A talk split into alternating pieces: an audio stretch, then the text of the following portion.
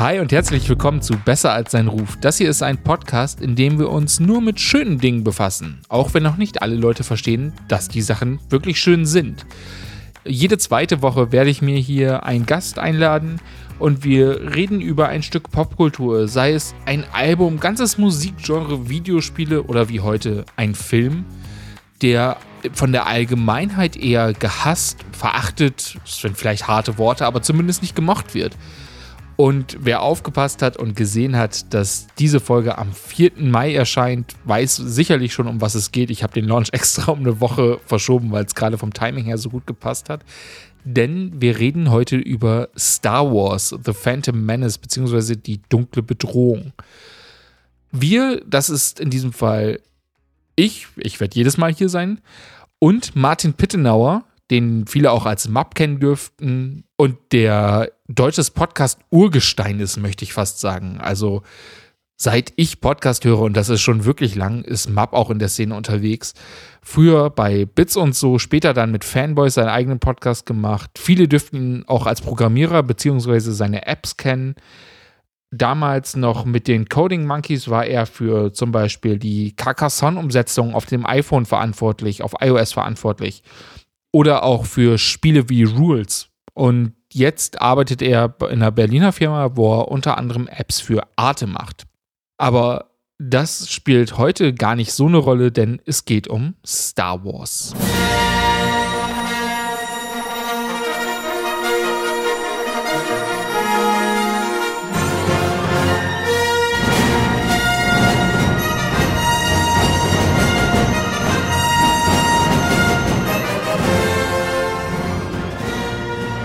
Als ich die Idee für diesen Podcast in die Welt gesetzt habe, hast du dich fast instant gemeldet und gesagt, ich muss über, über The Phantom Menace, beziehungsweise, also wir werden das die ganze Zeit, denke ich, auf Englisch betiteln, weil wir die Filme auf Englisch gucken, aber die dunkle Bedrohung, Star Wars Episode 1, warum hast du sofort an diesen Film gedacht?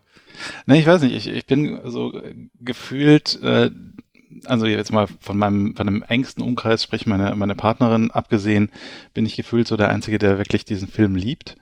Das, das mag äh, auch ein bisschen historisch begründet sein, da können wir da ein bisschen drüber reden natürlich. Aber irgendwie ist das so der, der Film, der mir einfällt, ähm, den alle hassen ähm, und den ich gut finde. Und deswegen dachte ich, hey, das ist doch garantiert äh, ein Thema für diesen Podcast. Ja, auf jeden Fall. Also ich habe den ja auch äh, in der Vorbereitung nochmal geguckt und ich hatte die ganze Zeit auch so im Hinterkopf so, oh, das ist ja der schlechte Star Wars und ich glaube, ich habe mich da so ein bisschen von dem was ist das Gegenteil von Hype mitreißen lassen, von dem, von dem Hate äh, nee, mit äh, neutralen Narrativ, würde ich sagen. Ja. Also das ist ja, das ist ja das, ähm, wie sich, wie sich das dann auch so langsam aufbaut. Ja, also das ist ja dann so auch retrospektiv wird das dann ja immer schlimmer. Und äh, dann ist das plötzlich der Film, äh, der, den man skippen kann in der, in dieser offiziellen Fan-Order, in der Machete-Order, weil braucht ja keiner und ist ja nicht gut. Und wir waren alle so enttäuscht. Und ähm, deswegen, das, das wird dann auch immer größer so im, im Rückspiegel gefühlt. G genau, ich habe mich davon auch mitreißen lassen und wie du auch sagst, diese Machete-Order, für die, die es nicht kennen, das ist ja ähm, so eine Reihenfolge, wie man die Filme gucken soll, die sich Fans ausgedacht haben, äh, weil das dann das Narrativ am besten funktioniert und dann haben sie gleich einen Weg gefunden, wie man Episode 1, weil der ja so schlecht ist, ganz auslassen kann. Ja. Und als ich den jetzt nochmal geguckt habe, bin ich irgendwie so drauf gekommen oder habe ich mich auch so dran erinnert, weil ich den natürlich jetzt auch bewusst geguckt habe, um ihn gut zu finden, was ja so ein bisschen die Idee des Podcasts auch ist, hm. dass ich auch gedacht habe, der ist voll gut und ich erinnere mich darauf an, als der rausgekommen ist, war ich halt auch neun. Ich habe den dann im Kino gesehen. also, genau. Du bist so jung. Sorry. Aber ich bin dann halt auch voll die Zielgruppe gewesen. Ne? Das ist ja. ja, das sind ja Kinderfilme, das sind ja Märchen. Die Star Wars ja, also sind das, ja Märchen. Das ist, das ist glaube ich, auch die, die, eins, eins der großen Probleme äh, in dieser ganzen Diskussion ist, ähm, dass da diese Generation ist, die die originalen Filme im Kino gesehen hat, so als Halbstarke, und dann ähm, Jahrzehnte darauf gewartet hat, dass es neuen Star, Star Wars Content gibt wenn wir jetzt mal irgendwie Weihnachtsspecial oder solchen Blödsinn äh, ignorieren. Ich glaube, das ignorieren ähm, alle. Ja. und hier auch zu Recht. Also ich glaube, da kriegen wir keine Folge zu hin. Zum Weihnachtsspecial. Zum Weihnachtsspecial kriegen wir keine Folge. Mal gucken. Ja, aber das ist, ja. Ähm, nee, und dann, dann äh, gab es ewig nichts und dann äh, fing das ja an mit äh, Lukas macht jetzt Special Editions vom Original. Die kommen nochmal ins Kino. was dann auch schon so äh, schlechtes Feedback gab, weil das Original Meisterwerk, man darf es nicht anfassen, bla bla bla, äh, Tod des Autors. Äh, und jetzt kommt er wieder und äh, zombiet da irgendwie in seinem, seiner, seiner Geschichte rum und macht irgendwelche Bantas äh, irgendwo hin, wo vorher keine Bantas waren. Und alles ist schrecklich. Aber trotzdem hat sich dann irgendwie diese ganze Fan-Community so auf, auf diesen Film gefreut und hat halt komplett vergessen, dass das halt Filme sind, äh, die Familienfilme sind, muss man glaube ich sagen, gar nicht so sehr Kinderfilme, sondern einfach Filme für Familien. Das heißt, Kinder können den gucken und haben was davon und Erwachsene auch im Idealfall. Ähm, aber das haben sie halt irgendwie so ein bisschen, das wurde vor allem auch dann in der Rückbetrachtung, glaube ich, so ein bisschen vergessen und dann war gesehen, ah, da ist jetzt dieser Jar Jar Binks und alles ist für Kinder und alles ist schrecklich und ich wollte doch eigentlich meinen Dark Gritty Star Wars Reboot, ähm, was man glaube ich in, in, in, dem Zeitgeist dann auch ähm, verstehen kann, dass, dass da so ein, das Bedürfnis war von alles muss jetzt dark und gritty sein. Nee, das ist ja das, was ähm, wir dann jetzt mit der neuesten Disney-Trilogie so ein bisschen bekommen haben, ne? Ja, Wo man auch, ja. glaube ich, viel darüber diskutieren kann. Und wo ich jetzt ja. im Nachhinein sagen muss, dass vielleicht sogar die Stärke war, dass es, also der ähm, Episoden, dass es nicht so dark und gritty war. Ich fand das eigentlich sehr angenehm, gerade auch beim Rewatch jetzt. Es passt halt auch gar nicht in, in, diese, in diese Geschichte, weil also das spielt ja, spielt ja zu, zu der Hochzeit äh, der Republik, äh, beziehungsweise zum, zum Anfang des Niedergangs in einer total dekadenten Phase, was das angeht. Ähm, und dann kannst du da halt nicht so einen Dark Gritty Reboot äh, irgendwie äh, draufstülpen. Aber was, was mir in der Recherche für den Podcast dann auch nochmal aufgefallen ist, dieser Film kam sechs Wochen nach Matrix ins Kino. Ja. In diesem Kontext, ja, wo, wo dann irgendwie die coolen Jungs in, in Ledermänteln äh, irgendwie Bullet dodgen. Ähm, und dann kommt da so irgendwie so ein, so ein, so ein kleines Kind und, und fährt, fährt Podracing. Da ist schon so ein bisschen Kontrast da. Genau, äh, auf genau diese, äh, dieses Ding bin ich auch gekommen, weil eigentlich passt das, passt der Film sehr in die Zeit, finde ich. Und das Problem war halt, dass Matrix sehr kurz vorher kam und Matrix hat ja wirklich eine Zeitenwende im Kino angestoßen. Das heißt, ja. äh, wäre das um, andersrum gekommen, hätte das vielleicht auch, wobei ich muss auch dazu sagen, ich kann mich in die Rezeption, wie sie für das Kinopublikum war, gar nicht erinnern, weil wie gesagt, ich war neun, für mich war der Film da. Ich ja. weiß gar nicht, ob das Fandom den damals schon gehasst hat oder ob das nachträglich gekommen ist, das weiß ich gar nicht. Ist, also in meiner, in, in meiner Betrachtung ist das relativ nachträglich gewesen. Also es hat irgendwie, für mich war das auch komplett entkoppelt von Matrix, das habe ich jetzt auch nur im, im, im Nachblick sozusagen gesehen. Also ich hatte jetzt nicht, also Matrix hat ja, also ich liebe Matrix, muss ich vorweg sagen, auch alle. Ja. Ähm, und äh, das hat halt diese Edgelord-Ästhetik so ein bisschen, ja. Und das hat halt Star Wars gar nicht. Aber ähm, ich, ich hatte halt auch diesen, diesen Episode 1 auch so antizipiert, dass es für mich quasi ein Ereignis war, das äh, aus der Zeit fällt. So, also ich war irgendwie ein Jahr vorher schon in, in eine Yahoo Group zusammen mit anderen deutschen Fans. Das war äh, die, die deutsche Star Wars List. Äh, schönen Gruß, falls irgendjemand äh, aus dieser Community noch, noch lebt. Fragezeichen. Mittlerweile ist das alles verschwunden natürlich, weil Yahoo Group schon lange äh, irgendwie ähm, gelöscht wurde aus dem Internet. Aber das war so der, der das, das Umfeld, in dem ich mich da getummelt habe. Und da haben wir irgendwie halt auch äh, jedes Titbit quasi dann äh, aufgesaugt zu diesem Film. Es gab, es gab ja diese, diese uh, Production Diaries im Internet auch, wo dann irgendwie so im Quicktime-Player du so drei Minuten Schnipsel gucken konntest, äh, wo George Lucas in, in Tunesien rumspringt und irgendwie äh, directed. Was sie dann für, für Dings auch nochmal gemacht haben für den ersten J.J. Äh, Abrams-Film. Aber das hat auch damals angefangen. Und dann, dann war halt irgendwann diese, diese, jetzt ist es soweit, jetzt kann man ins Kino, ähm, das war irgendwie Mai, glaube ich, 99. Und dann bin ich da halt auch in die Premiere äh, in, in München im Cinema, äh, Mitternachtspremiere. Und das waren irgendwie ganz viele Fans da, die sich auch verkleidet haben. Und das war halt so ein richtig, richtiges Happening.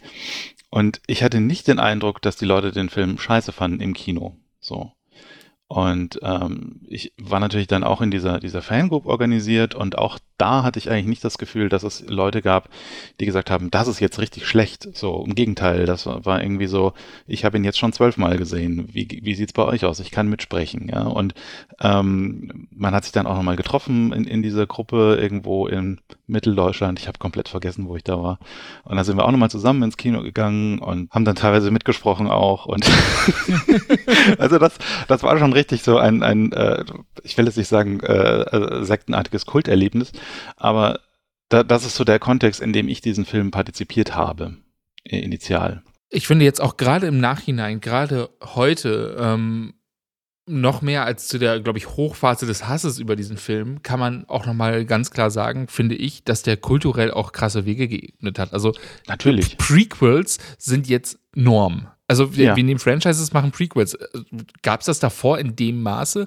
Oder nee. das ist ja auch Franchise-Building, ne? Also das ja. ist halt mehr als eine Trilogie, das ist halt ein Cinematic Universe, was die aufgemacht haben. Richtig, ja. Also das stimmt, das ist das Cinematic Universe, bevor das das Cinematic Universe gab. Und auch so dieser Begriff des Prequels war mir zu diesem Zeitpunkt komplett neu, als, als irgendwie ankam mit, ah ja, wir machen jetzt Prequels. Hä, was ist das? Ja, ah, das spielt vor dem Film. Interessant.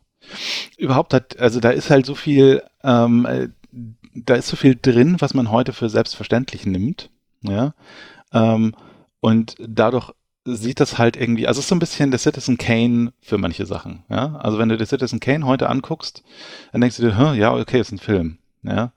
Ähm, aber er hat halt so viel, so viele äh, ähm, Dinge geprägt, äh, die man heute selbstverständlich äh, als selbstverständlich nimmt in dieser Kultur des, des Filmemachens, ähm, dass man das nicht mehr sieht. Ja?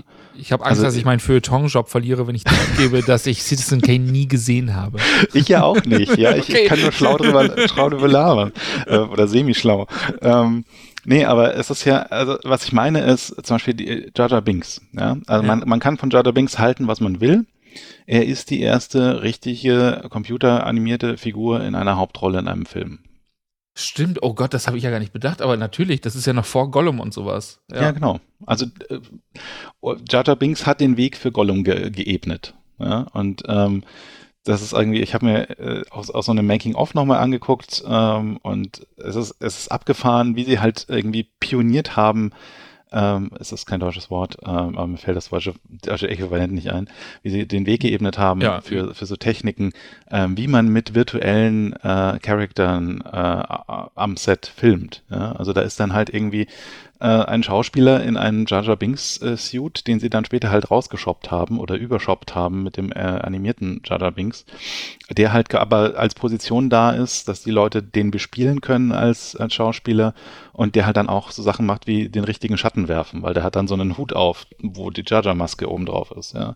Und ähm, und da, da gibt es halt auch so Ausschnitte in dieser, in dieser Making-of-Doku, wo, wo dann George, äh, George Lucas sagt, ja, wir hätten das so oder so machen können oder so. Und dann haben wir uns gedacht, ja, das machen wir so, weil das hat irgendwie die Vorteile, ja. Und dann ist es, du siehst quasi live, wie so Techniken äh, für, für solche Dinge äh, einfach erfunden werden. Und das ist mir aufgefallen, als ich das jetzt nochmal geguckt habe. Das CGI hält gut. Also es ja. gibt Ecken, wo, wo du es natürlich siehst, aber ich ja. habe Filme gesehen, wo CGI sehr, sehr viel schlechter gealtert ist als in dem Film. Also es hat mich zu keinem Zeitpunkt aus dem Film rausgerissen. Ja, also es gibt so ein paar Shots in der Battle of Naboo äh, später raus, wo man sich denkt, okay, da hätte man jetzt nochmal vielleicht nachbessern können. Ähm, aber so insgesamt ähm, finde ich auch, dass das alles ähm, sehr gut funktioniert. Und das hat halt auch einen, einen Look äh, insgesamt, dieser ganze Film, der dem so ein bisschen in die Hände spielt. Ja, also ja. es hat halt alles dieses äh, Plastik, plastikeske, ähm, barocke gut ausgeleuchtete. Genau, aber ähm, das ist sehr clever, also weil sie ja. sich natürlich da auch, also das ist sehr viel besser als Filme, die versucht haben, ähm, CGI, wo die Technik noch nicht da war, in so ein eher realistisch anmutendes, nicht so oversaturated Feeling reinzubringen, weil da hält es dann nicht. Wenn du aber den ganzen Stil daran anpasst, dann passt es sehr viel besser zusammen und clasht nicht so. Also ich ja. nachträglich eine sehr gute Idee, muss man sagen. Auch da, wie gesagt, man sieht, dass es CGI ist. Es ist nicht fotorealistisch, aber es reißt einen zu keinem Zeitpunkt wirklich aus dem Film raus. Ja, und also, also ich habe jetzt das nicht, noch, nicht nochmal äh, gelesen, aber das ist sowas, wo ich mich erinnere aus, aus der Zeit damals. Ähm, dass, dass es hieß, äh, George Lucas hat irgendwie so lange gewartet, bis er das Gefühl hatte, jetzt ist es soweit, dass man äh, das machen kann. Ne? Und einer der Punkte, äh, der wohl irgendwie so lange gebremst hat, war, ähm, er, er, wollte halt ähm, einen Planeten machen, der nur aus Wasser besteht. Ja. Was ja dann im zweiten oder im dritten Teil Im, irgendwie. Im zweiten äh, geht Camino, Coruscant los. Nein, nein, Camino. Äh, äh, Camino, sorry, ja, Coruscant. Genau. Ja. Ähm, und äh, das war wohl so die große Bremse, weil er da irgendwie, da, da gab es halt irgendwie in Sachen Flutdynamik oder was auch immer so äh, Probleme. Und irgendwann äh, war das halt technisch möglich und das war dann quasi so der, der, der äh, Stein, äh, der dann gelöst wurde und dann, dann ging alles los. Ja, also ich weiß nicht, inwieweit das dann tatsächlich stimmt, aber das war zumindest damals so eine Fanerzählung, ähm, dass das Camino lange gebremst hat in Sachen CGI. Apropos, dann ging alles los und ich finde, das geht auch so ein bisschen in das mit rein, was du vorhin auch gesagt hast, dass es ja gar nicht wirklich ein Kinderfilm ist, sondern ähm, auch sehr Familienfilm. Hm. Nämlich, es geht ja wirklich los mit, es gibt eine Handelsblockade, wo, wo äh, sich alle immer Witze drüber machen, aber ja. ganz ehrlich, ich finde, das passt in Worldbuilding rein und das habe ich mir bei meinen Notizen, die ich mir beim Film gucken gemacht habe, wirklich auch geschrieben, wie gut das Worldbuilding ist. Das ist so konsistent in diesem Film und es gibt so viele Sachen. Also der, der, der Planet Nabu, der wird sich ja von den Nabu und den Gangans geteilt mhm. und die funktionieren komplett anders. Die haben eigene Ästhetiken, aber die funktionieren trotzdem zusammen und da, man merkt, wie viel Gedanken da reingeflossen sind, dass diese Galaxie, in der Star Wars spielt, sehr durchdacht ist und wirklich ein Worldbuilding hat, das funktioniert. Und auch diese Handelsblockade, das passt ja. Das, dieses ganze Ding läuft ja wirklich in so ein politisches Drama rein. Und ich meine, dieser eine ja. Satz, der in Episode 2, in Episode 3, in Episode 2, glaube ich, fällt, ne? mit dem This is how democracy dies, was immer noch ja. zitiert wird. Ja, ja. Und das ist halt so stark foreshadowed.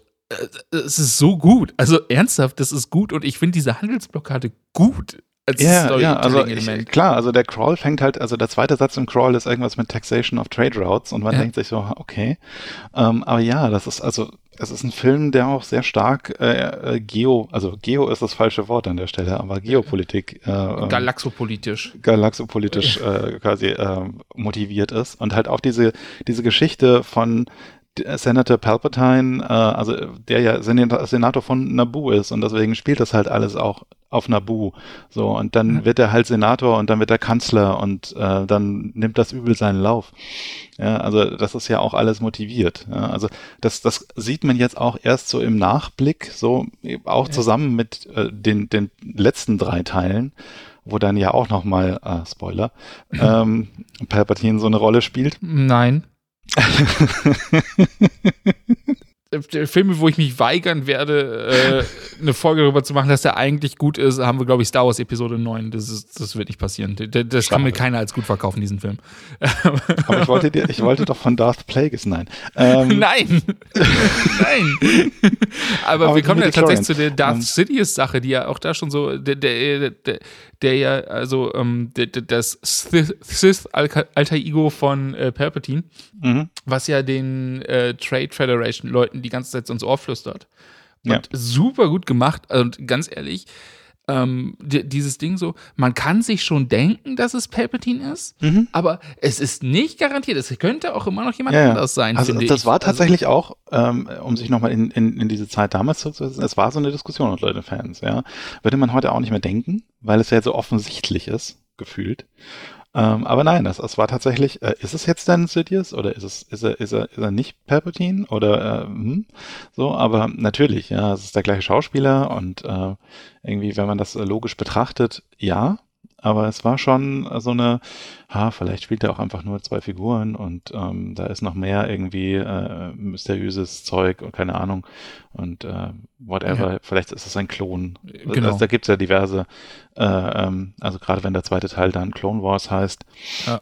Ähm, ja, also da, da war definitiv äh, noch sehr viel unklar. Aber ich finde, wenn man den Film halt jetzt im Kontext guckt, und das war, meinte ich vorher auch mit Episode 9, ähm, wenn man den im, im Kontext guckt, dann äh, ist da alles sehr, sehr streamlined irgendwie. Die Geschichte ist nicht so verwoben und verworren, ähm, wie man, wie man immer verkauft bekommt. Ja? So, nein, das ist halt einfach die Geschichte von dem Planeten Nabu und dem Senator, dem dazugehörigen. Ähm, und ähm, da wird das irgendwie, es ist sehr aufs Minimalste runtergebrochen, um diese Geschichte zu erzählen, aus meiner Perspektive. Ja, total. Und auch diese, diese Kritik mit, oh, das geht ja so langsam los mit Taxation und Handelsding. Keine Ahnung, es geht damit los, dass sie das erklären, dann reden die da zwei Minuten und dann landen da Sith und die sollen gleich umgebracht werden und dann kommen gleich neue Laserschwertfähigkeiten, mit dem durch äh, Jedi landen da. Äh, bitte? Jedis landen. Habe ich Sith gesagt? Ja. Ups, same thing, same thing. nee, nee. Äh, die, die Jedi landen dann da mit mhm. äh, Obi-Wan und jetzt komme ich selber kurz, Qui-Gon Jinn. Qui-Gon Jinn, ja. Äh, und die sollen dann ja gleich umgebracht werden und dann schmelzen sie sich durch die Türen durch, was ja auch so eine neue Laserschwertfähigkeit ikonische, ist. Ikonisches äh, Szene auch einfach. Ja. Also das ist irgendwie, wenn ich, wenn ich so an die Szene in Star Wars denke, die, die ähm, einem im, im Gedächtnis bleiben, dann ist es halt so Reaktorschacht irgendwie äh, schießen, Death Star Explosion und, und durchschmelzen. Ja, also da ist das so in einer Linie, finde ich. Genau. Und ähm, dann kommt man auch gleich auf eine, finde ich, sehr, sehr clevere Entscheidung von George Lucas, ähm, weil nachdem die da aus diesem Raum, in dem sie äh, mit Giftgas umgebracht werden sollen, mhm. entkommen, kommen Roboter an.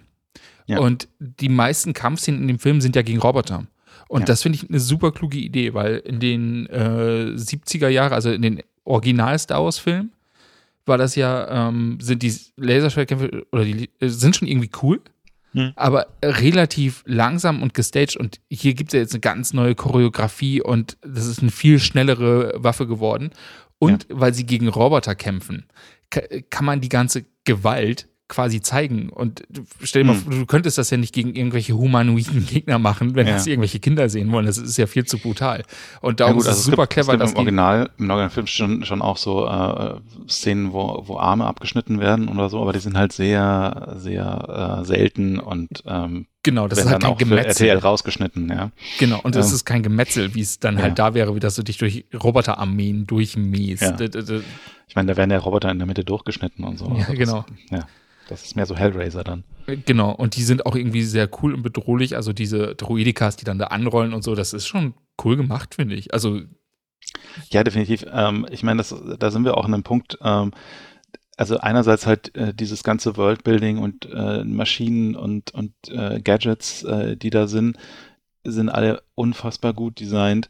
Und äh, bei Droidikas fällt mir halt auch als erstes das Sounddesign dann wieder ein. Ja? Also die, die, wie, wie gut dieses Sounddesign und Soundediting von dem Film ist, ähm, da könnte man einen eigenen Podcast drüber machen.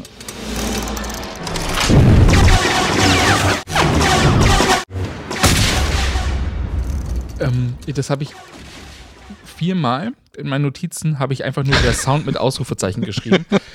Ich glaube, es ist sehr gut. Also wir nehmen diese Folge hier gerade zu Ostern auf, was ganz gut ist, weil meine Nachbarn, glaube ich, gerade nicht da sind. Hoffe ich für mhm. sie. Ja. Weil ähm, ich hatte Spaß. Also, ich habe hier den, Luxus, in so einem gut, äh, gut ausgestatteten Heimkino zu sitzen. Und ich habe so ein bisschen aufgedreht und also mein Subwoofer hatte viel Arbeit gestern, als ich den ja. Film nochmal geguckt habe. Und es klingt so gut. Dieser Film klingt so, so gut. Alles daran. Die, die Roboter, die Druiden sind, Druiden sind gut gemacht. Die Lichtschwerter vom Sounddesign sind gut, die Starfighter und wir kommen gleich auch noch zu dem Podrace. Mhm. Hammer. Also ja. wirklich, es klingt so gut. Und wenn man wirklich ein gutes Surround-System hat, das macht richtig Spaß. Ja, ich meine, das ist auch, also so, wenn man, wenn man irgendwie ein Surround-System testen will, dann macht man einfach Podracing an und dann ist gut. Oh ja. Ja, also da merkt man schon, ob es das kann oder nicht. Ja, aber es ist halt irgendwie, die, diese, dieser Anfang, äh, den finde ich auch überhaupt nicht langsam, um nochmal auf den Punkt zurückzukommen. Überhaupt nicht. Nein, das ist halt irgendwie so, da, da sind halt, die warten drauf, die kriegen irgendwie Tee und dann warten sie drauf, dass da irgendwie mit ihnen diskutiert wird und dann werden sie als erstes vergiftet und müssen irgendwie äh, sich durch eine Roboterarmee durchkämpfen und äh, dann äh, irgendwie versuchen, mit einem Landungsschiff äh, auf den Planeten zu kommen. Genau. Ja, also da ist, da ist nichts langsam an dieser Szene.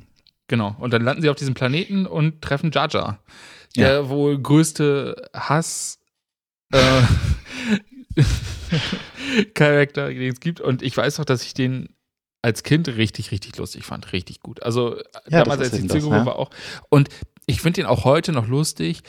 Ist einfach nur ein bisschen viel. Also da muss ich sagen, ist ein bisschen viel in dem Film. Ein bisschen weniger, ja, also, aber gut. Aber Ja. es ist schon lustig und der macht den Film auch nicht kaputt. Also es ist halt Quatsch. Nee, gar nicht. Es ist halt irgendwie auch so, ähm, der ist da halt, spielt auch eine zentrale Rolle tatsächlich. Also es wird ja auch gerne gesagt, dass der halt irgendwie äh, nichts in diesem Film zu, zu so suchen hätte und einfach nur immer äh, quasi äh, Slapstick äh, äh, macht an den un unmöglichsten Ja, dabei Stellen. vereint er die beiden Völker. Ja, eben, das ist ja das. Also äh, ohne, ohne Jar Jar würden sie gar nicht zu den Gungans kommen und äh, würden sie nicht durch den Planet Core äh, dann auf die andere Seite äh, zu, zu, den äh, äh, Nabujanern, keine Ahnung, wie sie auf Deutsch heißen, äh, zu den Nabu irgendwie finden. Ähm, und äh, also und später halt auch eben dieses, dieses äh, Ambassador oder oder oder quasi ähm, äh, Politiker-Charger, der erst General ist und dann später ja sogar Senator noch wird, glaube ich, im Laufe des Extended Universe. Was auch äh, starkes Messaging ist, finde ich, weil die ganze Sache ist ja, dass die Nabu und die Gangen am Anfang ja gar nichts miteinander zu tun haben und ja Mhm. sich auch, also gerade die Gangen mögen die Nabu nicht so wirklich und ich glaube, die Nabu geben keinen Scheiß auf die Gangens, ehrlich Ja, ja. gesagt, weil die ja einfach Ja. so, äh, wir sind eh die Besseren, wir sind so ein bisschen elitär. Also das ist nicht so, Nee, es ist halt auch so ein bisschen, da schwingt so ein bisschen Kolonialismus mit und, und irgendwie ähm, halt, ja, also das äh, Jar ist dann halt wirklich das Symbol für so einen vereinten Nabu-Planeten ähm, mh. und dass die Völker zusammenwachsen und Ja. total. Ist natürlich äh, auch rein politisch vielleicht auch ein bisschen naiv, aber ich meine, das ist halt auch eine Space Opera. Ja, also das genau. Muss man auch sehen. Ja, also ich, ich, ich glaube, da- das ist auch die Stelle, wo man, wo man auch diskutieren kann. Ähm, so, so manche F F Sachen an dem Film sind halt auch nicht gut gealtert. Ja, also ähm, die, diese ganzen äh, äh, Alien-Akzente, äh, die, die, äh, wie, wie die Aliens sprechen, das, das wirkt schon so ein bisschen, naja, ja. ja, also ähm, wenn, wenn sich die Trade Federation irgendwie, ja, wenn Ja. sich die Trade Federation jetzt in, in Hutties unterhalten hätte oder so und, und nicht irgendwie mit einem äh, Vietnam äh, Ja. Akzent, wäre schon besser gewesen, ja, und auch die Gungans irgendwie mit ihrem Pseudo-Jamaican, ähm, ja, müsste ja, müsste ja nicht sein, so, aber nun ja. Ähm, dann sieht man auch gleich, dann kommen wir zu Prinzessin Amidala, die ja dann auch im weiteren Verlauf eine wichtige Rolle spielt und ich finde das auch sehr clever gemacht. Also ein großer Twist in dem Film ist ja, dass äh, Amidala häufig einen Double hat und selber dann als ihre eigene Ha- Handmaiden unterwegs ist, Mhm. um sich so ein bisschen freier bewegen zu können. Padme, Und, ja. ge- ge- genau, Padme. Und wenn man das sich anguckt im Nachhinein, also das ist ja gespielt von Natalie Portman und Kira Knightley, die sich wirklich verdammt ähnlich sehen, das ist Mhm. Ja, auch sehr ja, ja. gutes Casting. äh, aber wenn man das weiß im Nachhinein, dann kann man darauf achten und du kannst den Switch sehen und der findet statt. Ja, Ähm, ja, ja. Aber mir kann niemand erzählen, dass ohne das Hintergrundwissen, dass man das vorher gemerkt hat. Und das ist so cool. Ja, das ist so in der Tat, cool. dieser Film hat halt definitiv Ebenen, die dann erst äh, in, in äh, quasi später dann erst rauskommen. So. Genau, aber man hätte sie bemerken können, wenn man drauf geachtet hätte, weil man irgendwie drauf gekommen wäre. Also es ist nicht so, dass der Ja. Film dich anlügt oder so, sondern der macht nee. den Switch. Ich mein- wenn du es weißt, kannst du es sehen. Und das ist dann halt, da, da ist halt dann irgendwie Queen Am- Amidala mit, mit ganz viel Make-up und, und äh, beeindruckendem Kostüm und dahinter steht irgendwie ein, eine Handmaiden, die mehr aussieht wie Natalie Portman als Queen genau. Amidala. Genau, das halt auch äh, geschickt. Also äh, Amidala hat ja dieses sehr, sehr heavy Make-up und sehr viel, da kannst du Mhm. natürlich auch sehr viel verstecken, was auch sehr clever ist. Ähm, Ja, und ich meine, äh, die Kostüme sind halt auch Ja. Krass ja, und lenkt definitiv auch ab. Ja, bis, bis auf der Nabu-General, der einfach aussieht wie Captain Falcon. Aber das ist einfach meinst Captain Tanaka? Ja, genau. Das ist das, ist das Captain Falcon Outfit aus F-Zero. Ähm. ich habe das wirklich die ganze Zeit gedacht und ich, dachte, doch, ich, ich habe ihn die ganze Zeit meinem Kopf auch nur als Captain Falcon adressiert. Ach, Äh, aber ja, total schön. Ähm, und dann gibt es auch auf Nabu nochmal Kämpfe, als sie die Prinzessin evakuieren vom Mhm. Planeten. Und ich finde, dass die in die, die Prequel-Kämpfe die besten Kämpfe in Star Wars sind, weil die halt Ja. Sehr dynamisch sind und auch später die Disney-Trilogie, die sind cool, die Kämpfe, die sind nicht schlecht. Mhm. Aber dadurch, dass das so dark and gritty ist, geht da so ein bisschen die Action und die Fluidity und dieses Magische von den Jedi verloren. Also ich finde die Kämpfe in der Prequel-Trilogie super gut. Also ich mag die Kämpfe in den Sequels auch. Ja, also die sind halt irgendwie, die haben eine andere Atmosphäre, ja, also weniger weniger athletisch äh, in dem Sinne jetzt vielleicht, aber irgendwie auch gut inszeniert. Ich gucke halt da auch immer so ein bisschen, ähm, sorry, dass ich da jetzt rumnörde, aber äh, ich, ich mache ja in, in meiner Freizeit selber Schwertkampf, äh, Iaido und gucke dann auch so ein bisschen immer äh, quasi, wie, wie sich das jetzt so wie, wie das so zusammenpasst und wie mhm. das so funktioniert. Und da guckt man da mal mit einem anderen Auge hin.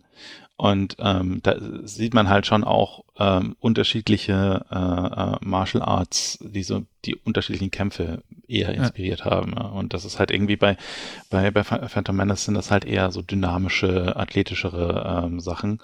Aber ähm, was finde ich total halt zu diesem Jedi-Ding passt, und ich meine, das ist ein Lichtschwert, das ja. hat kein Gewicht.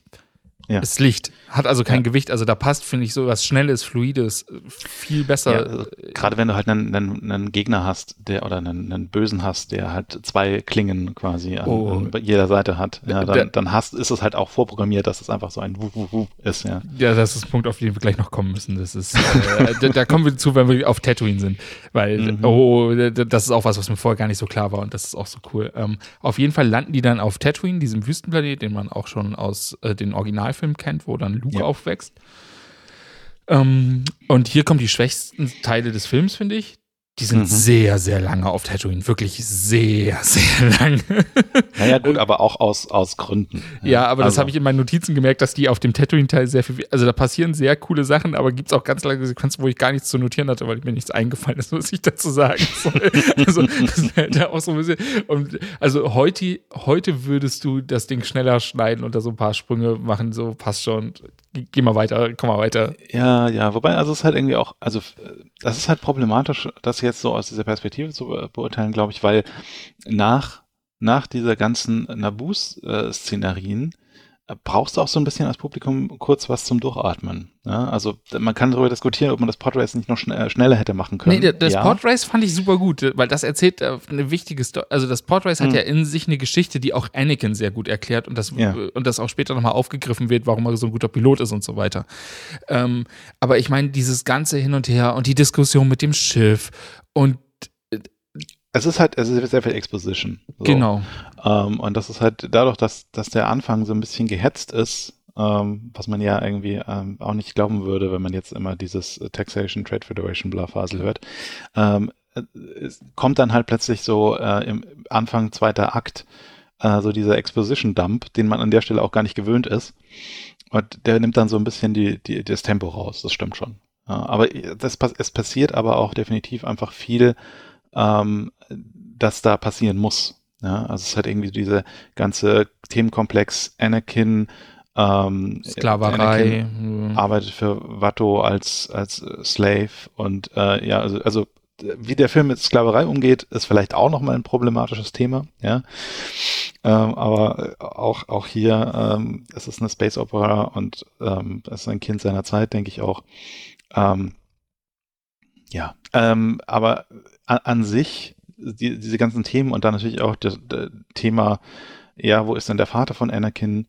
Und äh, der ganze Midichlorian-Teil, äh, der ja auch ähm, sehr verhasst ist im Fandom, ähm, der, der gehört da halt hin. Ja, äh, ich weiß halt gar nicht. Kontext dieser ganzen Geschichte. Inhaltlich gehört er dahin. Ich glaube, die Midichlorians hätte man nachträglich anders, die hätte man anders lösen können. Das ist einfach so, oh, wir merken, der hat sehr viel Macht, aber ist auch nicht naja, schlimm. Also, äh, also da, da müssen wir dann tatsächlich nochmal den Exkurs machen, ja, finde ich. Okay. Weil also die Midichlorians gehören da halt hin, weil sie Teil sind von äh, der ganzen Geschichte von 1 bis 9. Ja, also man kann neuen Scheiß finden oder nicht. Wir sollten, glaube ich, nochmal sagen, die Medichlorians, Medichlorianer, das sind Lebewesen, die sich, äh, oder Teilchen, die sich in jedem Lebewesen befinden, die quasi die Repräsentation der Macht sind. Ja, also Mitochondrien ähm, gibt es ja wirklich, ja, also das sind die Zellorganelle, die, die da beim Atmen helfen. Ähm, und die ja wirklich äh, quasi Organismen sind, äh, die durch Symbiose irgendwann mal in so eine Zelle quasi rein sind und seitdem ähm, sind die nicht Teil unserer DNA, sondern leben quasi nur mit der Zelle. Äh, Mapp hat mal Medizin studiert. falls, falls es beim Hören nicht klar wird. ja. Nein, und ähm, also ich denke, davon ist das so ein bisschen inspiriert. Ähm, es klingt ja auch so ähnlich, äh, Midichlorian und Mitochondrien. Ähm, und äh, ja, also es, hat, sind halt die, die quasi die, die Manifestationen der Macht sozusagen und irgendwie Qui-Gon sagt ja dann so, okay, wenn du dann dein Mind ganz leise machst, dann kannst du die Midichlorianer hören, wie sie die, den Willen der Macht irgendwie ähm, äh, dir sagen. Ähm, ja, also äh, dieses spirituelle Element, das halt sich dann plötzlich äh, physisch manifestiert, ist, glaube ich, das, was viele Leute an der Stelle so, so von hinten äh, falsch erwischt hat. So, aus meiner Perspektive. Ja. So, weil es war halt immer so diese Macht, ja, das ist so, das ist was Spirituelles, äh, da, da, meditieren die ganz viel und dann können sie plötzlich irgendwie äh, Dinge rumfliegen lassen und sonstige Geschichten und äh, Force Ghost und was nicht alles. Ähm, aber so, dass, dass an der Stelle halt dann tatsächlich der Punkt passiert, wo sie sagen, nee, nee, äh, diese Macht, die hat tatsächlich, ähm, die, die ist erklärbar. Ja, die ist wissenschaftlich analysierbar, die ist messbar. Ja. ja. Ich glaube, das war so ein großer, ähm, na, vielleicht sogar Entzauberungspunkt, ja, so. Ähm, ich glaube, das ist auch eine ganz, ganz interessante Diskussion, ähm, warum das dann viele Leute so aufstößt, wenn plötzlich ähm, quasi äh, der Glaube allein nicht mehr reicht, ja, oder ähm, nicht mehr reichen muss. Ähm, aber was ich halt meine mit, äh, die gehören dahin und die sind Teil dieser Geschichte, ist ja, dass ähm, die Vorgeschichte zu diesem ganzen Ding ist, ähm, zumindest ist das impliziert, soweit ich die Story verstehe, ist, dass Darth Plagueis und Darth Sidious, also Darth Plagueis war der Master von, von Darth Sidious. Und Darth Sidious wird der Imperator, genau.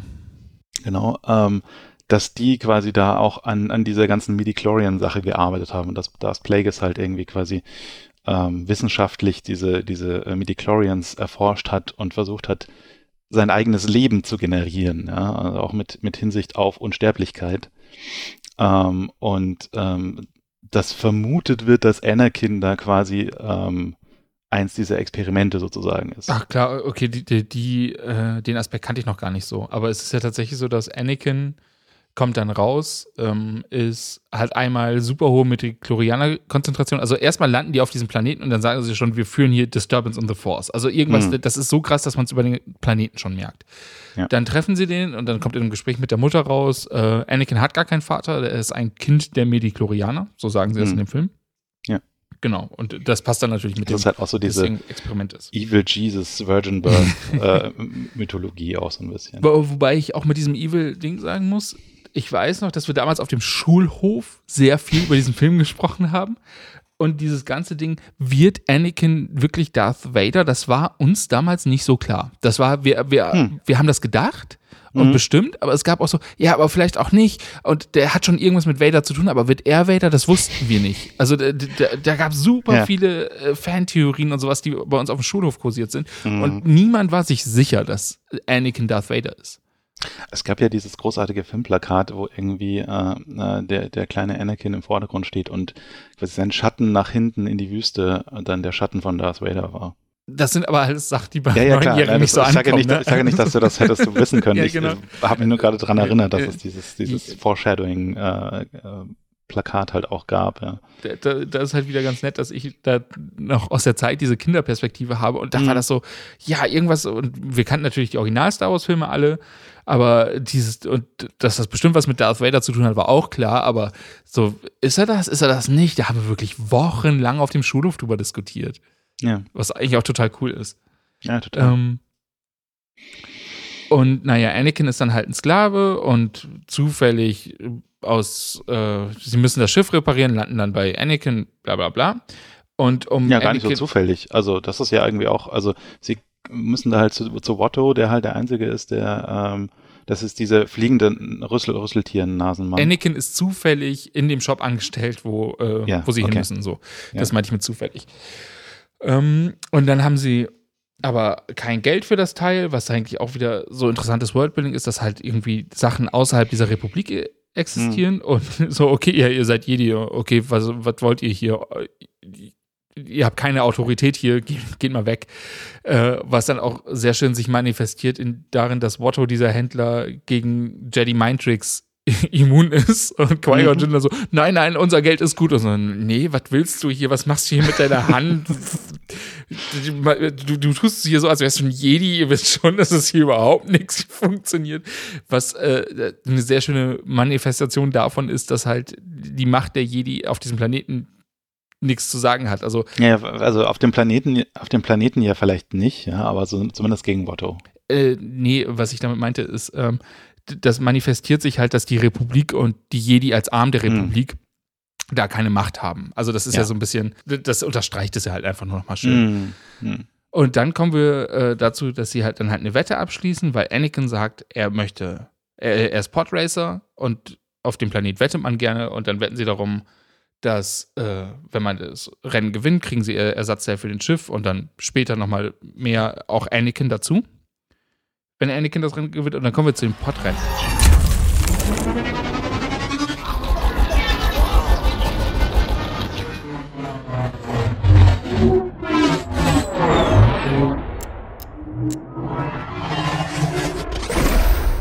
Ich fand das damals cool und ich finde das heute cool. Und die werden ja auch gehasst, auch wieder die Podrennen. Aber ich finde die so ja, cool. Also ich verstehe versteh auch nicht ganz. Also was, was, äh, das Podrace ist für mich auch der erste, der erste Part von ähm, da sind so viele Charaktere, die irgendwie alle eine Backstory haben, die alle unterschiedlich aussehen und sind, die ja. irgendwie teilweise auch nur für ein paar Sekunden vorgestellt werden, wo du dann irgendwie als Fan irgendwie deine Star Wars Enzyklopädie gekauft hast und da irgendwie eine halbe Seite über äh, Podracer XY, äh, Sebulba, whatever, äh, noch, noch quasi Extended Universe auch partizipieren konntest da, da ist so viel Geschichte auch angelegt. Ja? Also Genau, und das ist die ganze Sache, die ich an diesem Podrace mag. Das, ist, das zeigt halt nicht einfach nur ein sehr, sehr cooles Rennen mit coolem Sounddesign und diesen coolen äh, Fliegern, Racern, äh, was an sich schon cool ist, aber das alleine wäre tatsächlich ein bisschen dünn. Aber das ganze Rennen erzählt ja auch eine Geschichte. Das zeigt Anakin gut in Problemlösung. Das unterstreicht das Ding, was auch schon vorher gesagt wurde, dass Anakin gar nicht irgendwie schnell ist im Denken, sondern dass er durch die Macht so einen Tick in die Zukunft sehen kann, wahrscheinlich. Mm, mm. Und dieses ganze Problemlösungsverhalten und dieses Rennen erzählt eine ganze Geschichte. Das ist wie eine gute Kampfsequenz sollte ja eigentlich auch eine Geschichte erzählen und nicht einfach nur ein cooler Kampf sein. Und das ja. Rennen macht das total. Das bereitet total viel für Anakin vor, was dann auch dazu führt, später ähm, wird Anakin dann ja in einem Kampfflieger geparkt und mhm. macht dann äh, die, die Kampfmission quasi alleine, wo die anderen alle dran scheitern. Ja. Und das wäre totaler Quatsch, wenn dieses Podrennen nicht da gewesen wäre, um zu erklären, dass er halt super gut mit solchen Sachen ist. Naja, da ist ja auch dieses Meme von Now This is Podracing. Ja, also das ist ja der, der, Satz, den er sagt, nachdem das irgendwie in die Luft fliegt. Ähm, das greift das ja auch nochmal ganz schön auf, so zu, zu sagen, okay, ja, ich, ich bin der krasse äh, Knipspilot, der hier irgendwie ähm, dieses, dieses Schiff äh, steuert, als wir da jahrelang schon drin sitzen, weil ich sitze halt jahrelang in so Schiffen. Genau, und es zieht sich ja auch durch die ganze Serie. Also Anakin und auch später Darth Vader sind ja sehr, sehr gute Piloten. Also das mhm. zieht sich ja durch, das ist ja konsistent. Ja. Also ja. total gut. Und das erzählt auch nochmal voll die Atmosphäre von dem Planeten mit dem Sebulba, der da versucht, das zu manipulieren, der die Sachen kaputt macht. Das ist alles so ein bisschen Dirty Racing, ohne wirkliche Regeln, die ja versuchen, sich da zu rammen und so weiter. Also auch ja. hier wieder Worldbuilding, das super konsistent ist einfach. Ja, auch so, so, auch viele Details auch einfach. Also wenn du dir irgendwie, ähm, da ist ja Jabba the Hutt, der das Rennen eröffnet, ja. äh, der auf seinem Balkon da steht und neben ihm äh, sieht man irgendwie für wahrscheinlich insgesamt 20 oder 30 Frames ähm, äh, seine, seine persönliche Sklavin, äh, whatever, äh, die halt das gleiche Outfit anhat äh, wie Leia später. Und ja, man denkt, okay, der hat der offensichtlich hat da, ja. Aber ja, genau. Und äh, Spoiler, I guess, sie gewinnen das Rennen. Spoiler. also, ja, total halt überraschend, dass er das Rennen ja. gewinnt, natürlich. Na, er, er, räumt das Feld natürlich von hinten auf, weil das ist ja eine schöne, schöne Art und Weise, so ein Rennen zu erzählen. Ähm, und äh, was, was ich, was mich irritiert hat äh, tatsächlich, ist, ähm, ähm, um nochmal kurz zwei Schritte zurückzugehen, ähm, Jar Jar Binks wirft, glaube ich, insgesamt zwei oder drei Schraubenschlüssel in, in, diese, in, diese, in diesen Podracer, die da nie rausgeholt werden, die kein Problem sind. Und äh, Sepulba biegt irgendwie so ein bisschen äh, so, so, so, so eine Warze an der Seite ab und das, das wird das Gut, aber Sepulba kennt die Technik, äh, ja, schon, ja, was er macht. Ja. Also aber es, ist, es, hat mich nur irritiert, dass, dass da irgendwie so viele Schraubenschlüssel in, die, in diese, dieser Turbine verschwinden man sollte denken, das äh, ist nicht gut. Und äh, ich glaube, wir kommen hier auch an einen Kritikpunkt, den ich verstehe, der leider sehr, sehr schlechte Auswüchse hatte, sehr, sehr schlimme Auswüchse. Ähm, ich habe mir den Namen nicht aufgeschrieben von dem Schauspieler von Anakin. Der ist, ist halt tatsächlich ja, kein so guter Schauspieler. Ja. ja. Und aber und das Problem ist, dass wir da wieder das übliche Problem, was wir heute noch haben, Star Wars Fandom. Äh, mhm. schlimme, äh, schlimmer Club. Äh, sorry, kann ich nicht anders sagen. Ja, wirklich schlimmer. Nee, es ist halt dieses toxische Nerd-Scheiß. Ja. Kind dann über Jahre hinweg so gebullied haben, dass er ernsthafte Probleme bekommen hat. Der wurde ja richtig, richtig fertig gemacht. Und so, das ist ein Kind, jetzt beruhigt euch mal. Das, das merkst du auch in, in diesem Making-of. Ja? Also es hat irgendwie, die haben den gecastet, ähm, weil er halt gut passt und weil er ein gutes Casting hingelegt hat.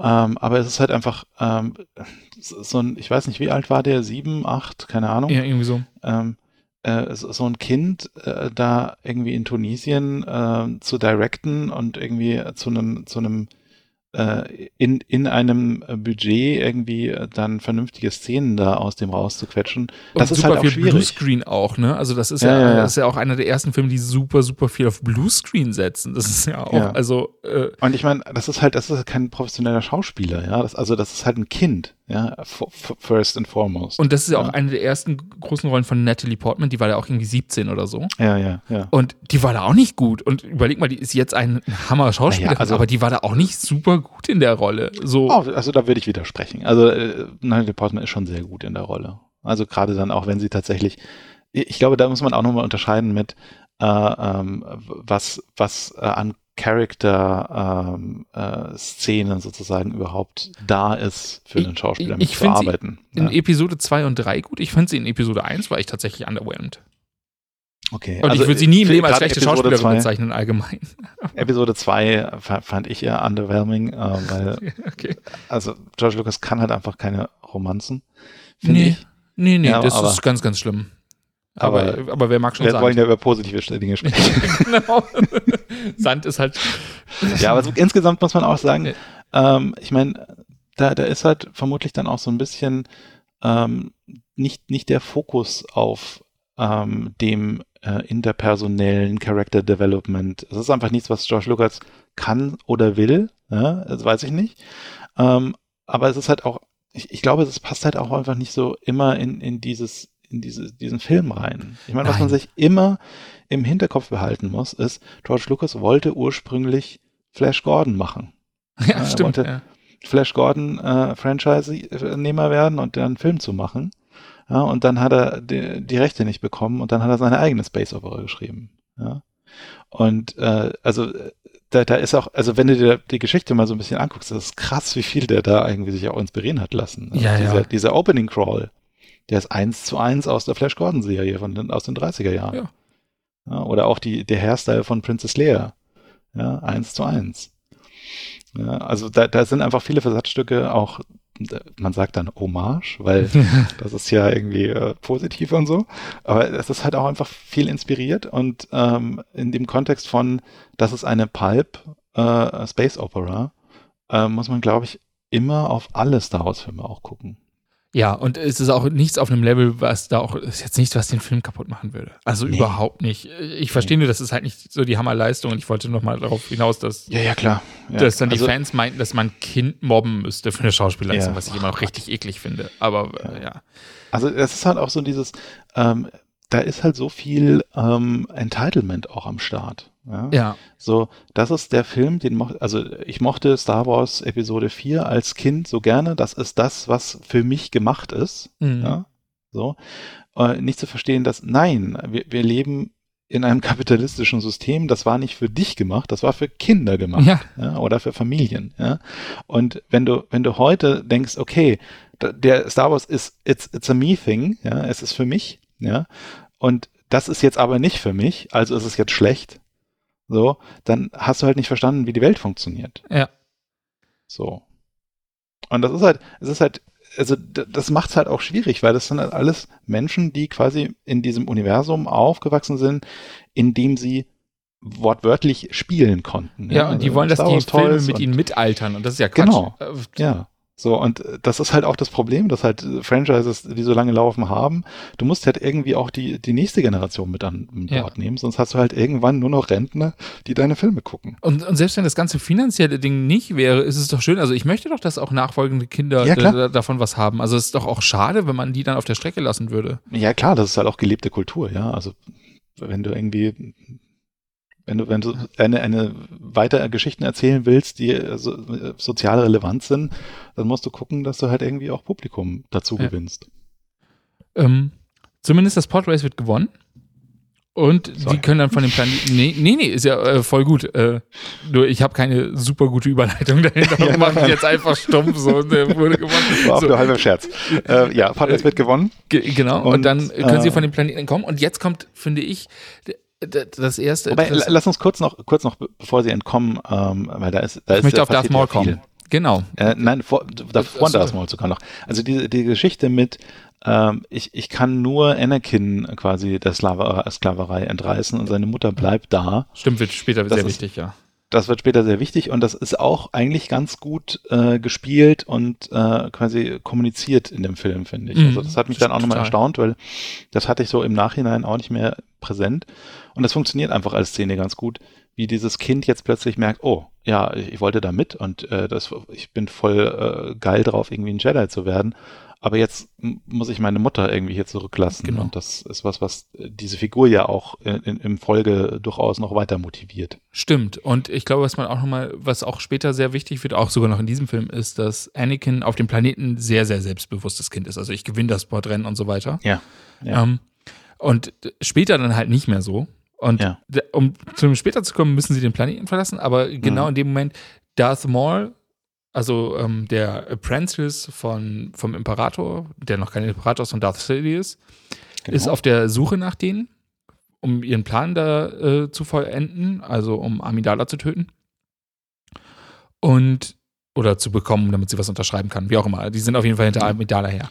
Ja, also der, die haben ja diesen Call getraced, ähm, sie haben ja irgendwie quasi diesen, diesen Fake, äh, äh diesen einen Sinn, äh, Politiker auf Nabu gezwungen, irgendwie äh, eine Hilferuf abzusetzen mit, äh, die bringen alle um und schnell, schnell. Ähm, und ähm, da, diesen Call haben sie quasi getraced äh, nach, nach Tatooine und deswegen weiß Darth Maul, dass er da hin muss und äh, sucht da. Und dann findet er die, als sie gerade abhauen wollen und dann wird's interessant, weil das ist dann so die erste Sith gegen Jedi-Konfrontation, die wir in den, äh, in den Prequels sehen. Hm. Und das ist sehr interessant gemacht, weil das ist dann gegen Qui-Gon Jinn. Und das hm. ist nur eine kurze Szene. Und was passiert ist, dass Darth Maul eine Klinge seines Lichtschwerts ausfährt. Ähm, hm. Wir haben ihn ja wirklich immer mit diesem äh, Lichtschwert im Kopf, das äh, zu beiden Seiten rausgeht. Ja. Und eine Klinge auf beiden Seiten hat. Aber bei der Szene passiert das noch nicht. Genau, also das ist ja so, Darth Maul ist ja sowieso ein ganz slow Reveal. Ja, also genau. Darth Maul hat zu dem Zeitpunkt auch seine Kappe noch nicht abgesetzt. Ja, man sieht nur da dieses bunte Gesicht. Genau, man sieht noch nicht, dass er die Hörner hat. Äh, genau. Und das ist so cool, weil das natürlich dann später dazu führt, wenn dann der große Kampf kommt, wenn er mhm. dann die zweite Klinge aushält, so, what the fuck, was passiert hier gerade? Weil das hat man ja auch noch nie gesehen. Das hat, ja, und, das ist, ja. und das ist so clever, dass er das da an dieser Stelle noch nicht macht. Und auch dieses Messaging, so, das ist ja ein Jedi, fuck it. Mhm. Ich, I'm using literally half my power. Ja. Das ist so gut. Das ist so gutes Storytelling. Ne, überhaupt diese ganze Figur Darth Maul, äh, wie, wie, wie, also er hat, er hat eine relativ kleine Rolle, aber die ist halt sehr gut inszeniert. Ja, also ganz langsamer Reveal und wie er da irgendwie mit seinem äh, coolen Spaceship dann nach Tatooine fliegt, dann mit seinem coolen Motorcycle dann äh, zu dem zu dem äh, anderen Schiff fährt. Ähm, das hat schon was. Ja. Und der ist ja auch sehr im kulturellen Gedächtnis. Also, wie gesagt, die, wie du ja selber sagst, die Rolle ist eigentlich sehr klein, aber der ist extrem im kulturellen Gedächtnis hängen geblieben. Also, mhm. alle kennen das noch mit den zwei Klingen. Äh, wenn du Darth Maul hörst, hörst du das, du kannst dir das Gesicht vorstellen. Ja. Auch da wieder auf dem Schulhof, wir haben super viel über den geredet, wie cool der ist. Und wirklich für die Menge an Screentime, die er hat, ist der effektiv wie sonst was. Der ja, ist so Spoiler, cool. Er stirbt, er stirbt ja am Ende des Films gar nicht. Genau. Naja. Wobei es, glaube ich, jetzt Legends, dass er nicht stirbt, oder? Also vielleicht Nein, nein, das doch. ist Canon. Das ist Canon. Ah, das ist doch Canon. Mhm. Aber das passiert dann nicht in den Filmen. Das ist. Äh, das passiert, also es, es, kommt unter anderem dann halt in, in Rebels oder in, in einer Ach, in Rebels kommt er doch vorher. Ja, ja, ja. Okay. Ich weiß nicht, ob es Rebels ist, aber in einer der Die Serien habe ich nicht geguckt, ehrlich gesagt. Ähm, und dann entkommen sie und kommen nach Coruscant, was ja der Regierungssitz ist. Die, der Stadtplanet. Der Stadtplanet. Und da treffen sie dann auf Palpatine, der sein Ding macht, sich äh, bei Amidala einschleimt was dann dazu führt, dass sie ein Misstrauensvotum ausruft ähm, gegen den herrschenden Kanzler, was dann dazu, und dieses Misstrauensvotum wird dazu führen, dass Palpatine Kanzler wird. Genau. Was ihn dann, was dann die Grundlagen äh, wird, dass er zum Imperator wird. Ja, lustigerweise äh, ist äh, einer der anderen Kandidaten ja Bail Organa, äh, der Vater von, von Leia oder Ziehvater von Leia. Ja. Ähm, aber der wird es ja nicht, sondern es wird äh, aufgrund von äh, Sympathie ähm, wird es dann Nabu äh, sprich, sprich Palpatine. Und gleichzeitig wird Anakin dem Jedi Council vorgestellt. Hm. Ähm, da wollte ich übrigens kurz noch ähm, auf, auf diesem Weg nach, nach äh, Coruscant, äh, da gibt es diese eine Szene, ähm, wo, wo Anakin so friert ne, die mir Stimmt, auch dieses ja, ja. Mal besonders aufgefallen ist, weil ja, der kommt von diesem Wüstenplaneten und plötzlich ist er da in so einem wohl klimatisierten äh, äh, Raumschiff, wo es eher so kühl ist im Vergleich und wie er dann so frierend in der Ecke sitzt und und Padme ihm dann so eine Decke überwirft und sagt, äh, Space is cold und und hier äh, und hier du musst jetzt irgendwie du musst stark sein, kleiner Junge. Das ist schon das ist schon gut. Und auch wieder symbolisch natürlich, er ist weg von seiner Mutter. Ja. Also da, da, das ist ja mehr als ihm ist nur kalt und er kommt von ja, dem ja, Wüstenplaneten, was den macht, sondern das, äh, das, zeigt dann auch wieder die Distanz von seiner Mutter. Er wird dann unsicher, ist dann so in der Ecke, orientiert sich an Padme, was dann ja später auch wieder wichtig wird. Ja, das macht so diese, diese schlimme Dynamik von ähm, äh, äh, Amidala ist gleichzeitig äh, sein, sein Love Interest und yes. seine Mutter. Aber nun ja, das ist, äh, das ist die Geschichte. Aber, aber das ist ja, also so, so creepy das ist, das ist ja immer auch kein schlechtes Storytelling. Solche Sachen passieren ja, ja, ja tatsächlich auch in echt leider. also, ja, ähm, auf jeden Fall sehr, sehr, sehr mächtige Szene, stimmt. Ähm, die hatte ich auch, die hatte ich irgendwie nicht mit der Weg dahin verbunden, sondern mit dem hm. Wüstenplanet, äh, mit Coruscant. Darum, das war das, wo ich darauf hin wollte, wo ich noch sagte, der ist auf dem Planeten so selbstsicher hm. und kaum ist er in Space genau. so, äh, und dann ist er da, dann ist er nämlich doch nur der kleine Junge. Ja, genau. Ähm, es gibt ja dann auch, wenn, wenn sie dann landen, dann fragt er nochmal Kai und Shin, ja, soll ich jetzt mit denen mit hier? Und dann sagt er, ja, ja, genau. nur. Äh, also das ist schon so dieses, man merkt, äh, er ist jetzt irgendwie hier ein, ein kleiner Fisch in einem großen Teich. Ja.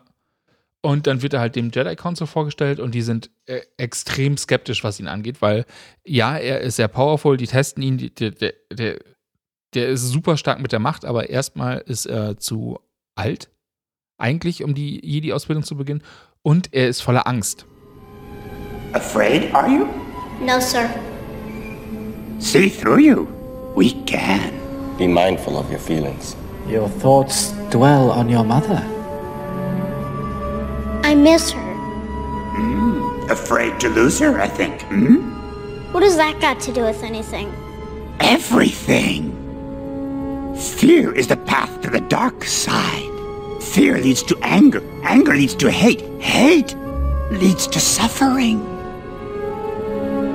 Ja, das spiegelt halt auch nochmal schön eben diese Geschichte mit, er hat Angst um seine Mutter und ja. er hat Angst halt irgendwie jetzt irgendwie in dieser Welt zu sein, äh, die er nicht kennt.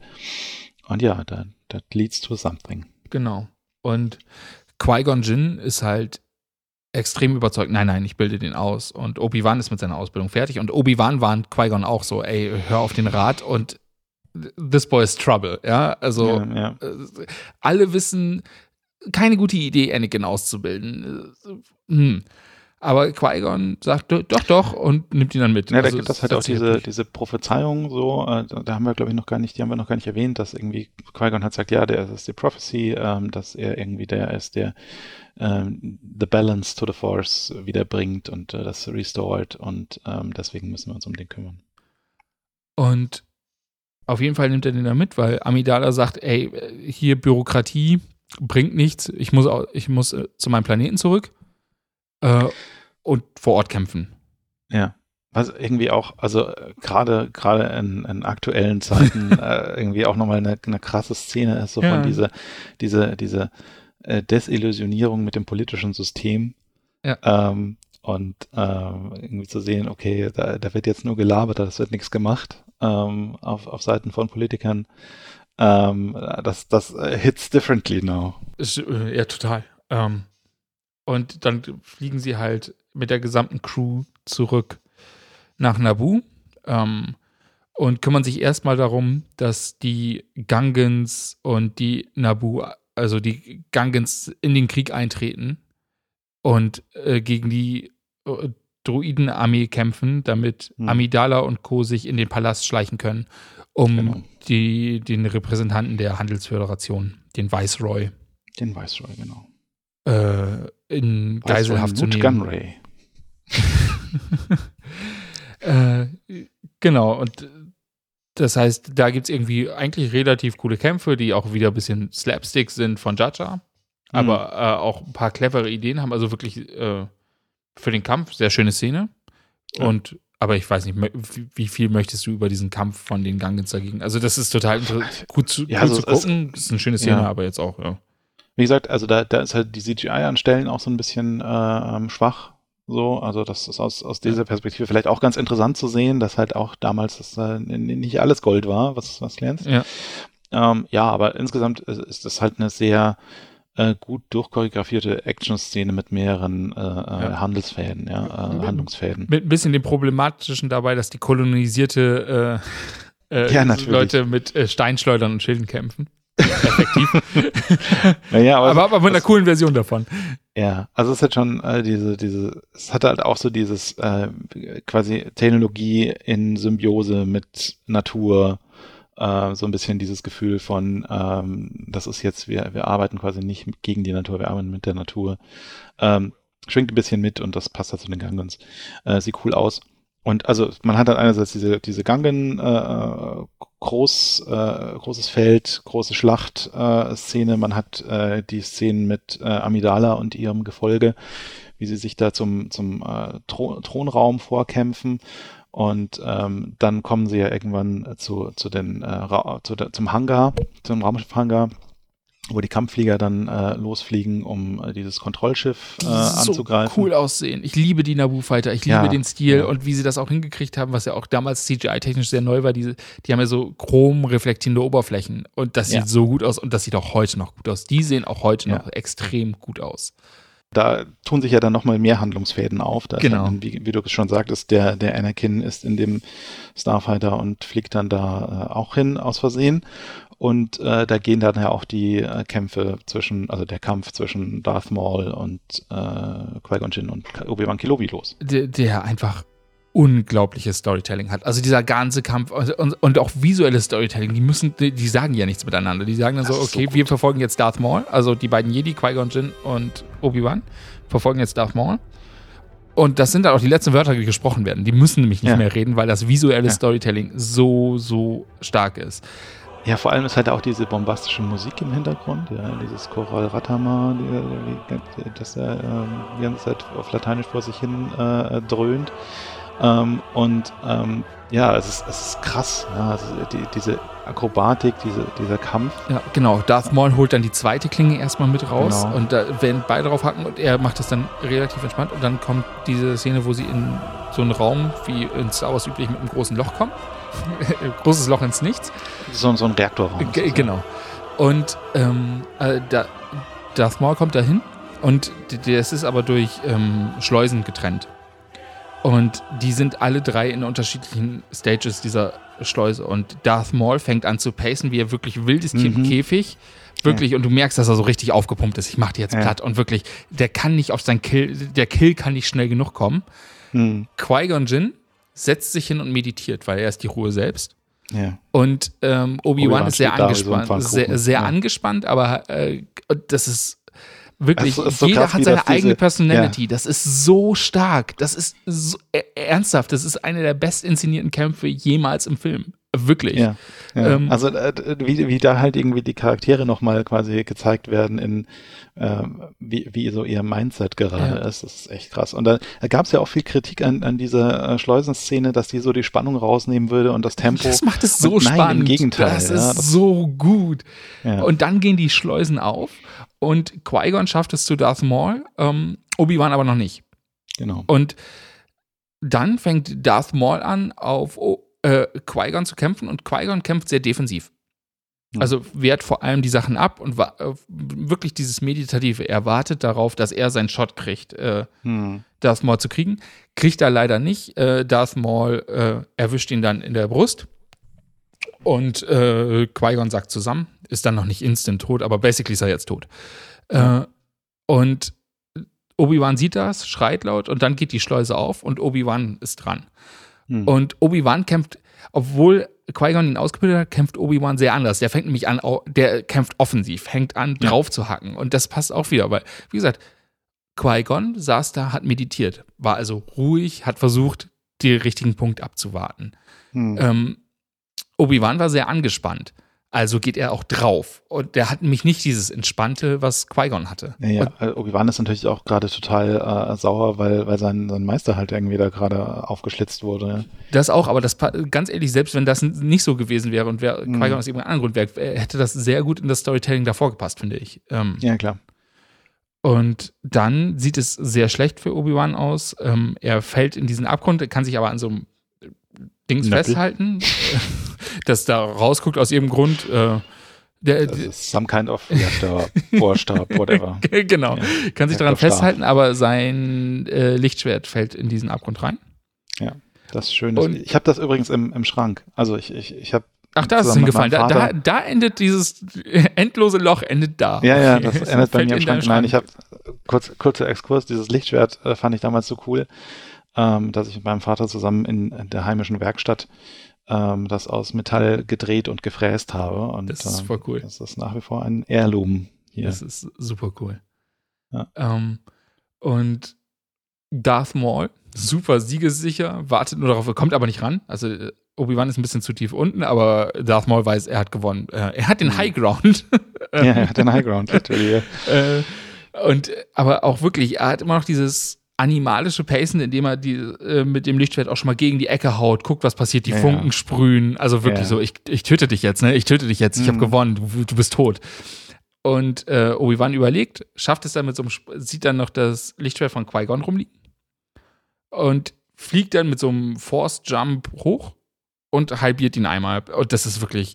Und der Kampf ist gar nicht mal so lang am Ende. Und das Hm. aber äh, das Storytelling in der eigentlich relativ kurzen Kampfszene ist Hammer. Wirklich Ja. eine der besten Kampfszenen, die jemals auf Film, in einem Film waren. Bin ich definitiv überzeugt von. Absolut, ja. Also und da ist halt auch so viel angelegt, äh, wo dann äh, Extended Universe und und Headcanon noch weitermachen kann, ja.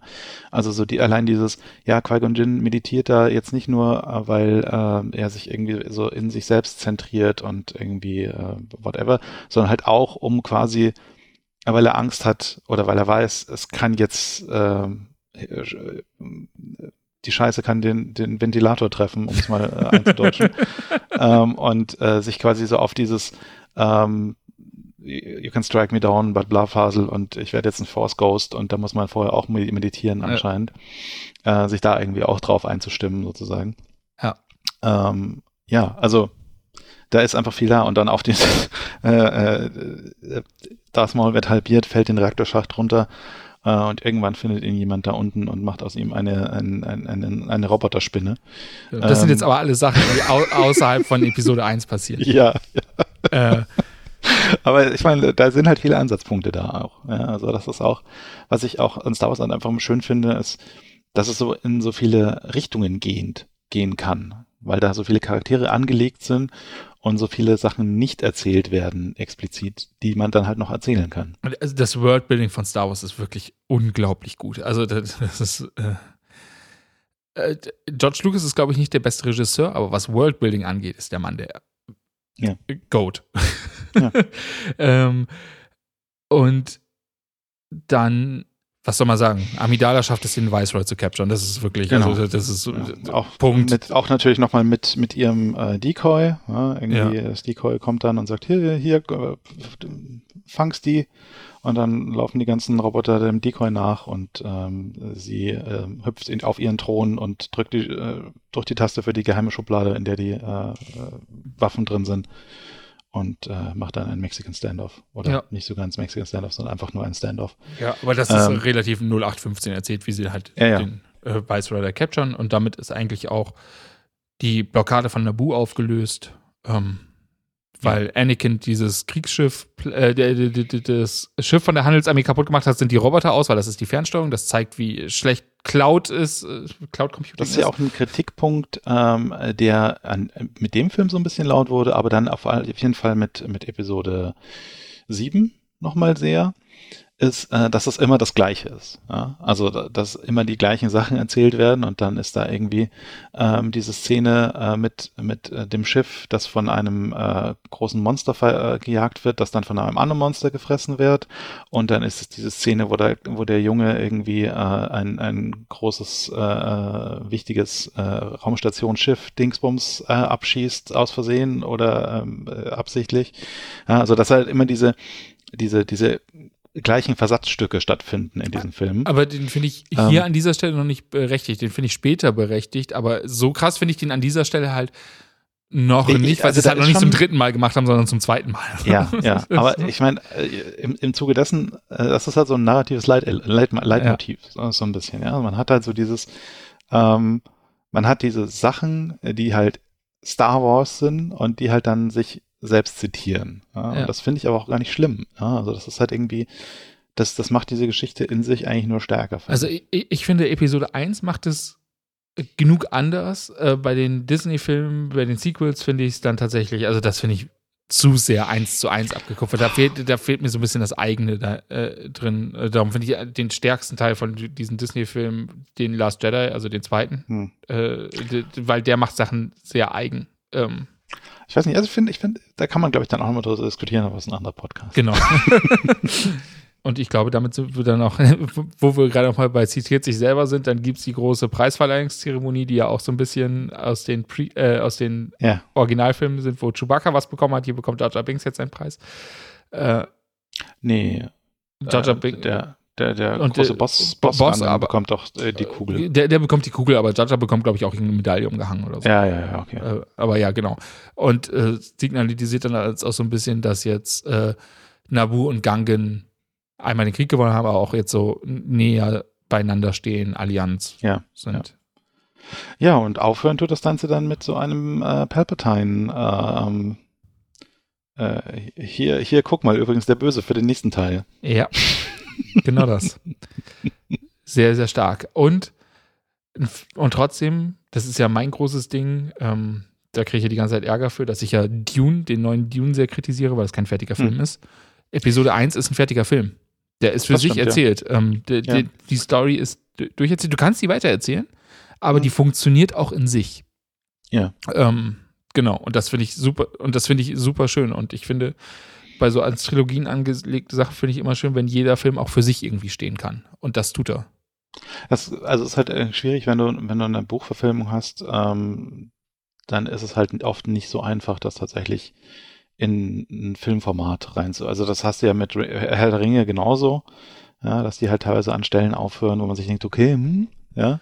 Verstehe ich, Aber- aber gleichzeitig ist es halt auch äh, eine gewisse Ausrede, weil du machst am Ende einen Film und am Ende ist es mir egal, ob es vom Buch kommt oder nicht. Ähm, Ja, nein, aber ich meine, ähm, ich, verstehe das. die, wenn du die Geschichte halt in dem. Maße erzählen Ja. willst, äh, dass die Leute nicht sagen, jetzt hast du die Hälfte weggelassen, Ja. dann ist der Film halt sechs Stunden lang und da musst du halt irgendwie dann einen Weg rum. Also ich verstehe, ich verstehe die Kritik total. Ja, ich ist auch gar keine. Das wäre mal was für so eine erste April-Folge. Einmal das Konzept des Podcasts umdrehen, Film, den alle gut finden, den Hagen nicht so gut findet. Dann Ja, mache ich, ja. dann mache ich Dune die Neuverfilmung. Ja, Äh. das ist eine gute Idee. Ja, ich glaube, dann sind wir hier jetzt am Ende von Episode 1 angelangt und ich glaube, wir sind uns beide einig in dem Fall. Also du musstest mich nicht mal überzeugen, dass das ein guter Film Mhm. ist. Ich musste den einfach nur mit offenem Mindset gucken und ich glaube, das, das größte Problem für Episode 1 ist, dass alle sich einig sind, dass es ein schlechter Film ist und wenn du mit dem Mindset da reingehst, Das, du kannst, kannst du jeden Film zerlegen, ja. Ja, ja. Also ich glaube, das ist auch äh, an der Stelle so ein bisschen ähm, war für mich glücklich und hat für mich auch so ein bisschen die, die, diese, diese Superpower eröffnet, irgendwie für alles offen zu sein an der Stelle. Ähm, irgendwie zu sehen, okay, so ein Film, ähm, wie du den erlebst, das hängt sehr stark von deinen Erwartungen ab. Ja? Und wenn du halt versuchst, möglichst ohne Erwartungen an so ein Ding ranzugehen und mit einem, mit einem Open Mind, whatever da der deutsche Begriff für ist, ähm, dann ähm, dann wirkt er auch anders. Ja, wenn ich mich da reinsetze und sage, ich habe gehört, Jaja ist scheiße, ähm, dann ist der Film halt auch scheiße. Und, ähm, und ich finde, es hilft auch, sich sehr vor Augen zu führen, solche Sachen wie mit, ähm, das ist Space Opera für die ganze Familie. Äh, Ja, ich meine, also Kontext ist halt wichtig. genau, Kontext, also einerseits Kontext halt ist super wichtig. der, der historische Kontext und andererseits, halt, was will dieser, dieser Film eigentlich sein, ja, und was möchte ich, also, dass er ist und dieses Spannungsfeld, das muss man sich ja bewusst machen. Was ich übrigens ganz lustig fand, was mir auch aufgefallen ist gestern, ähm, dass bei der Szene, wo äh, Darth Maul halbiert wird, haben sie, Mhm. ich weiß nicht, wie sie das geschafft haben, an irgendwelchen Jugendschutzbehörden vorbeizugehen. Da gibt es ein Bloodspray, ne? Das ist Ja, kurz ja, das ist ein wirklich so, so, wo ich dachte, okay. Und der ist sogar- auch nicht sogar nötig, Plus ist überhaupt noch, nicht ja, ja. wichtig. So, ist drin und ich dachte, okay, cool. Naja, aus, aus den MCU-Sachen haben sie ja teilweise, haben sie ja teilweise die, äh, so, so jetzt irgendwie an, angefangen, äh, Bloodspray und so Zeug zu entfernen, aber da ist er noch drin. Ja. Ich frage mich echt, ob, äh, ob der in der deutschen Version drin ist oder wie auch immer, oder ob der in der Disney Plus Version drin ist. Ich habe den auf In Disney Plus ist er drin, Ah, ja. Achso, ich habe ich hab eine Blu-ray-Version gesehen. Ja. Ansonsten, wa, wa, was muss man noch über diesen Film sagen? Ich glaube, wir haben sehr viel Lob gehabt. Ähm, Ja, also er ist auch ein, ein, ein, ein sehr guter Soundtrack. Den habe ich damals Ja. auch rauf und runter gehört. Ähm, da ist äh, viel, viel drin. Also auch gerade halt so mit den, mit den ganzen äh, Cis-Themas, äh, die sind alle sehr gut. Ähm, auch John Williams, oder? Ja, ja, ja. ja. ja natürlich. Ähm, Warum, frage ich? Star Wars, ja.